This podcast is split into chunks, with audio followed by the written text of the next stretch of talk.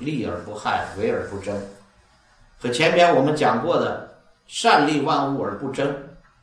第八章。生而不有，为而不恃，长而不宰，第五十一章的功成而弗居，啊，第二章的以养万物而不为主，第三十四章的这些重要的语句，我们遥相呼应，我们就把这个思想串成了一串珍珠。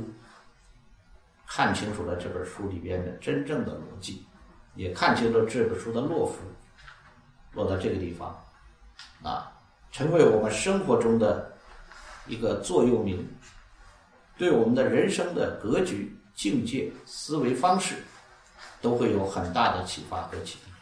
感谢您的收听。现推出韩鹏杰老师精读《道德经》深度解析课程，获取课程请关注公众号 a b a m 六九六，回复“韩鹏杰”三个字就可以订阅课程。